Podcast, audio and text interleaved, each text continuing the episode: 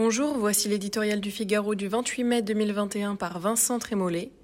Impuissance publique.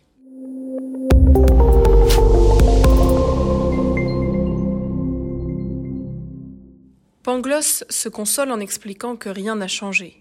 Un jour, c'est Beauvau qui crie le plus fort, le lendemain, c'est Vendôme.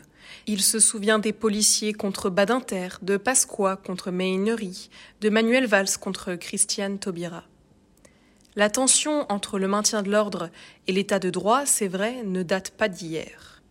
Mais aujourd'hui, le désordre s'étend, l'état s'affaisse, le droit s'essouffle.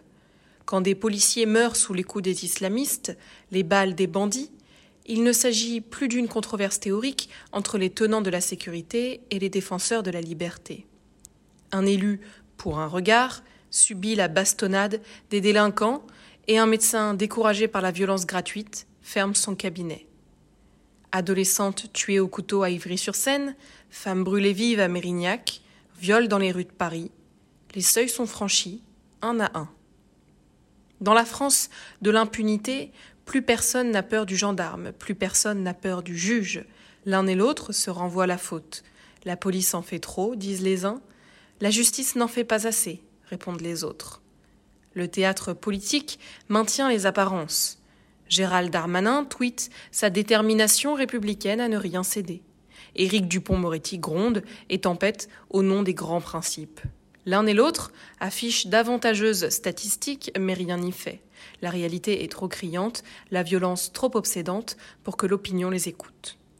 Le délabrement de l'autorité apparaît dans les crimes barbares et les détails infimes de l'existence.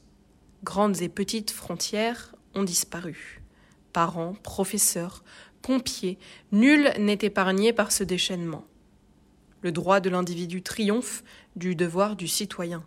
La déglingue, comme le dit Jean-Pierre Le Goff, remplace la décence commune. À chaque épisode de cette grande dislocation, la chorégraphie est la même. Indignation, condamnation, demande de moyens, propositions législatives, débat, polémique, et le manège termine son tour. Jusqu'ici tout va bien. Cassandre est priée de se taire pour laisser Pangloss habiller d'optimisme sa terrible impuissance.